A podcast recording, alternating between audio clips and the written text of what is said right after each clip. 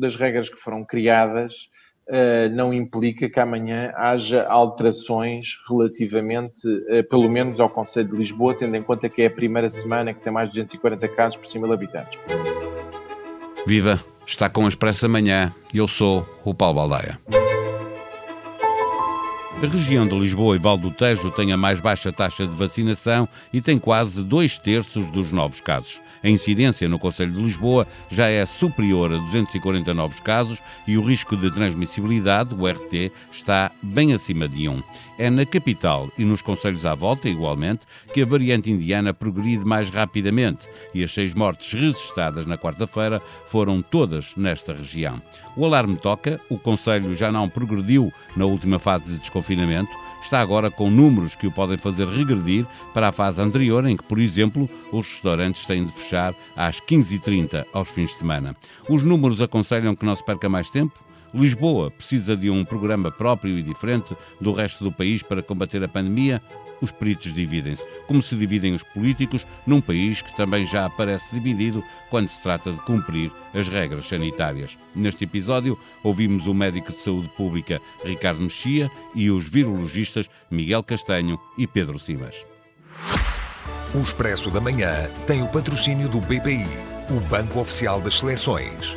Banco BPI Grupo CaixaBank. Ricardo Mexia fala de um problema de comunicação porque muita gente já vive como se a pandemia estivesse ultrapassada e realça que é em Lisboa que a situação se está a complicar há algum tempo, mas acrescenta que os números nunca voltarão a ser o que foram em janeiro. Eu julgo que é importante termos a percepção de que os indicadores de facto se têm vindo a degradar já ao longo de algum tempo e, portanto, é fundamental que se intervenha onde o problema é mais relevante e por isso é que, naturalmente, nós temos também informação um, disponível com essa resolução, ou por região ou por conselho, e que nos permite ser mais incisivos de intervir onde de facto o problema se verifica. E o que constatamos é que, efetivamente, quer do ponto de vista da incidência, dos internamentos e da mortalidade, essa, esse problema verifica-se com maior eh, importância aqui em Lisboa. E, portanto, é aqui que temos de facto que apostar, uh, sem prejuízo de, obviamente, uh, não, não esquecer o resto dos contextos, mas, naturalmente, onde a situação é mais, ou se está a agravar de velocidade mais, mais rápida, que é urge sermos também interventivos. É um problema de comunicação que talvez seja mais transversal. Há aqui uma percepção de risco que acaba por não estar ligada à realidade, não é? Há muitas pessoas que acham que a pandemia já acabou.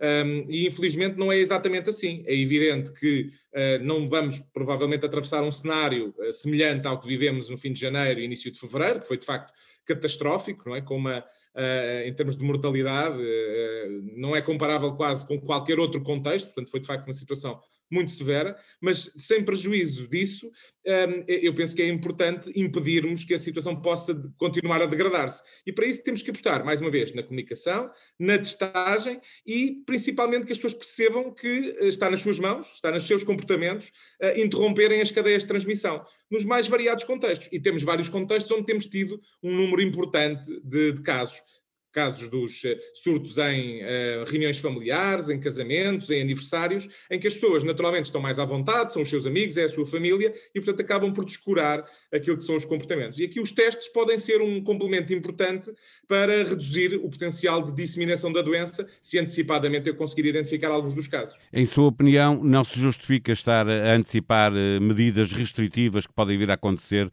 se o Conselho confirmar 240 novos casos nos últimos 14 dias? Nós sabemos que reduzirmos as interações, reduzirmos os contactos, naturalmente que isso também contribui para reduzir as cadeias de transmissão. Agora, eu espero é que haja capacidade de, eh, numa lógica que todos queremos, que é de continuar a manter algumas atividades económicas, continuar aquilo que é um regresso à nossa normalidade, haja estas cautelas. Quando falhamos nessas outras medidas, naquilo que são os comportamentos individuais, podemos ver-nos forçados a optar por medidas um pouco mais abrangentes e que acabam por uh, reduzir precisamente esses contactos fruto dessas restrições, mas a, eh, a, nossa perspectiva sempre foi sermos mais pedagógicos, mais contando com a população como um aliado para conter a pandemia. Quando não o conseguimos fazer dessa forma, eventualmente um recurso pode ser o recurso, as maiores restrições, mas eu recordo que nós já estamos neste agravar da situação em Lisboa há várias semanas e, portanto, não podemos também continuar a deixar as coisas fluir a caminho de um agravamento importante, como parece estar a acontecer agora. O médico de saúde pública, Ricardo Mexia, quer continuar a apostar na informação, mas admite que se os comportamentos individuais falharem, é necessário recorrer a mais restrições. Um pouco mais pessimista, focado nas consequências deste vírus, que mesmo quando não mata, deixa sequelas que vão ter custos individuais, sociais, económicos, o professor da Faculdade de Medicina de Lisboa, Miguel Castanho, é defensor de que Lisboa, pela gravidade da degradação que se acentua, deve antecipar antecipar restrições e, sobretudo, defende que o país deve ter planos de combate à pandemia específicos para as áreas metropolitanas. Nós sabemos, a partir do verão passado, que a situação em Lisboa foi sempre muito particular e foi sempre muito diferente do resto do país. E se olharmos para as, as áreas metropolitanas, não só Lisboa, mas também o Porto, nós vemos que consistentemente são sempre as áreas que estão piores e, e, podemos olhar para todo o historial de mais de um ano da pandemia. Portanto, sem dúvida nenhuma, justifica-se olhar para as áreas metropolitanas e pensar em planos especiais para as áreas metropolitanas, não só por causa das populações das áreas metropolitanas em si, mas porque enquanto não houver uma acalmia da situação nestas áreas metropolitanas, a, a, a situação do resto do país também não fica a salvo. Na verdade, eh, nós vemos que a população já, eh, de certa maneira, assumiu eh, que a pandemia está, se não resolvida, quase resolvida. Passou a mensagem de que as vacinas eram eficazes e que, portanto, podíamos estar mais descansados, porque haveria menos mortalidade. A questão é, não tendo a população a contribuir como contribuiu para o combate à pandemia, terão que ser os poderes públicos a, a, regressar a medidas mais, mais fortes de restrição eh, na circulação, no convívio das pessoas? Sem dúvida, nós precisamos sempre de medidas coletivas por um lado e de medidas individuais por outro. E não podemos estar sempre a contar, nem, nem os poderes públicos podem estar sempre a contar com o comportamento dos cidadãos, nem, nem os cidadãos podem estar sempre a contar com as medidas de saúde pública. Isto é, cada um tem que fazer o que, o que pode fazer e tem que existir ao mesmo tempo políticas e implementação de medidas coletivas para mitigar a, a propagação uh, do vírus.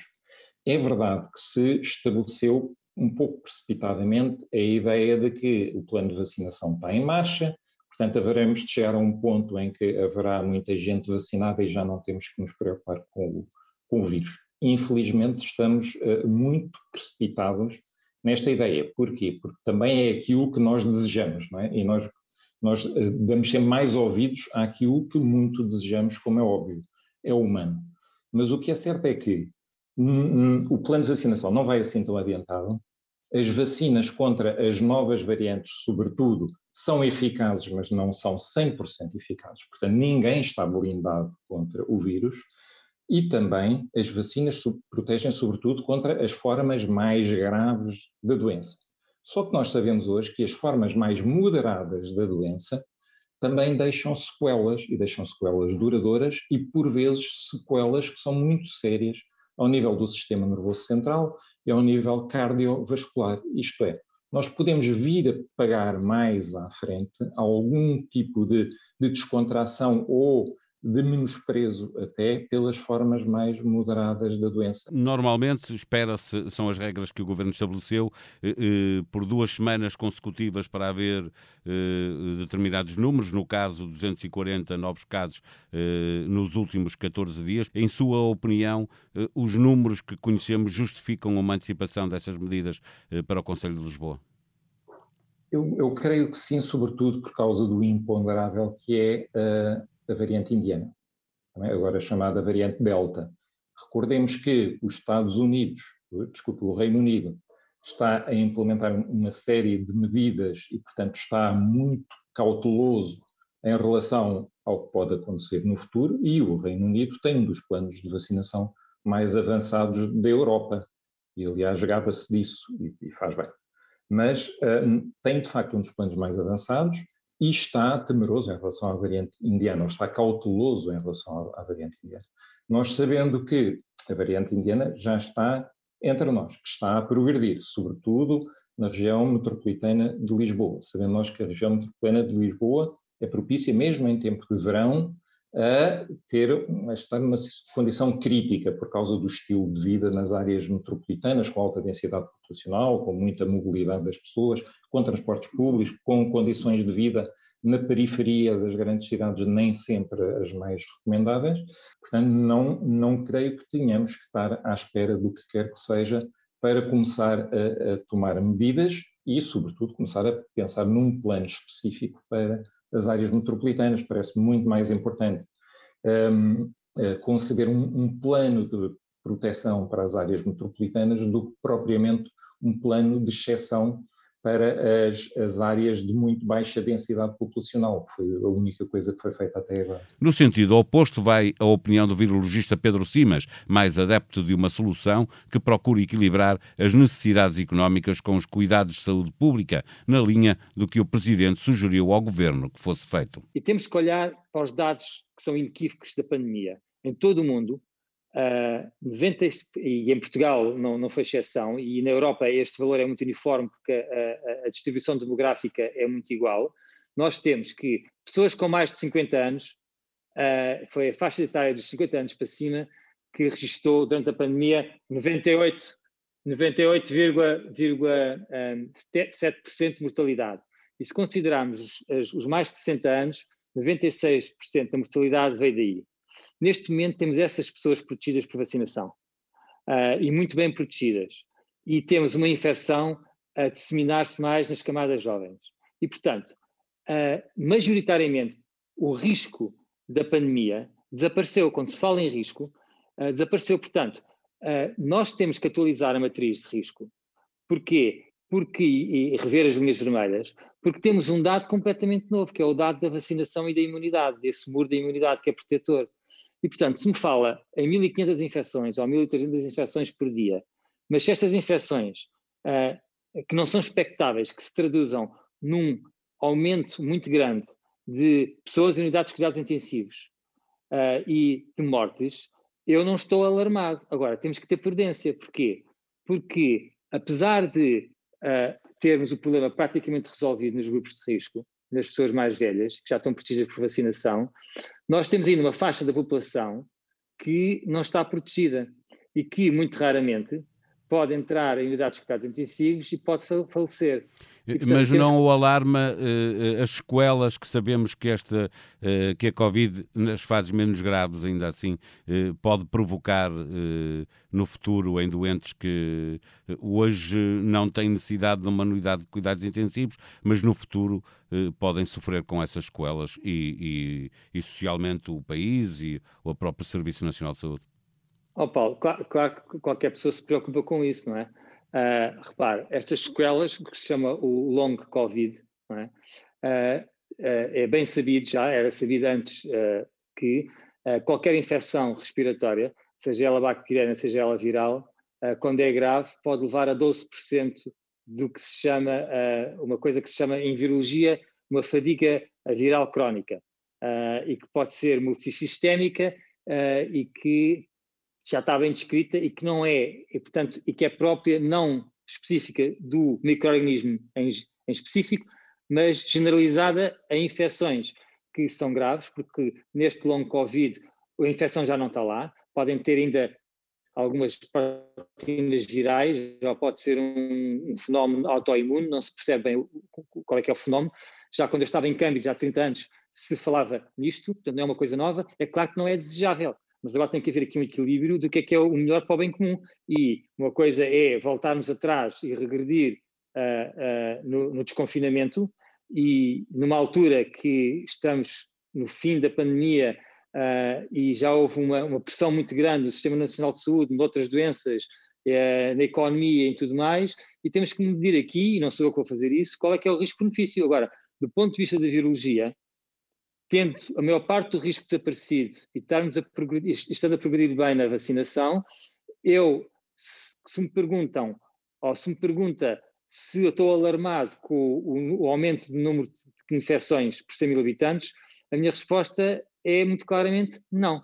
Não porque uh, a situação é completamente diferente, mas temos que estar atentos, temos que apelar às, às, às camadas mais jovens e à população em geral para, para continuar a seguir as medidas de mitigação mas eu não penso que estejamos na posição de considerar uh, regredir no desconfinamento, mesmo no Conselho de Lisboa. Acho que isso não, não, não, não, está, não está na mesa, mas uh, uh, os experts em, os peritos em saúde pública poderão ter uma opinião diferente e, e, vamos ver. Eu acho é que temos que olhar muito bem para o número de mortes e para o número de internados nas unidades de cuidados intensivos o justo equilíbrio entre a necessidade de prosseguir com a vida e não parar mais a economia e os cuidados de saúde, que, muito longe dos números de janeiro, continuam a preocupar, dividem políticos, especialistas e população em geral. A prudência que vemos, por exemplo, no Reino Unido, país europeu com o melhor programa de vacinação,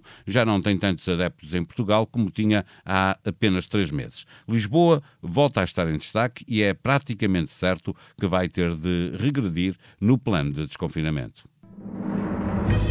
No site do Expresso encontra toda a informação para seguir a evolução da pandemia em Portugal e no mundo. Encontra igualmente em tribunaexpresso.pt os resultados dos Jogos do Europeu de Futebol e as melhores histórias à volta do jogo que mais paixões movimenta no mundo inteiro. Por exemplo, mesmo depois do que aconteceu no Dinamarca-Finlândia, no Alemanha-França, o jogador Pavard esteve desmaiado durante 10 a 15 segundos, continuou em campo e a FIFPro quer explicações da UEFA. O defesa francês não foi substituído após o choque com o adversário alemão e ficou inconsciente durante alguns segundos. O Sindicato Internacional de Jogadores quer saber por que não foi aplicada a carta para comoções cerebrais. O PRR português está finalmente aprovado. Foi o primeiro em toda a Europa. É tempo de regressar à economia do Expresso para recordar o plano e perceber a razão pela qual o Banco de Portugal reviu em forte alta o crescimento económico para este ano. A sonoplastia deste episódio foi de Joana Beleza. Tenham um bom dia, nós voltamos amanhã. Até lá.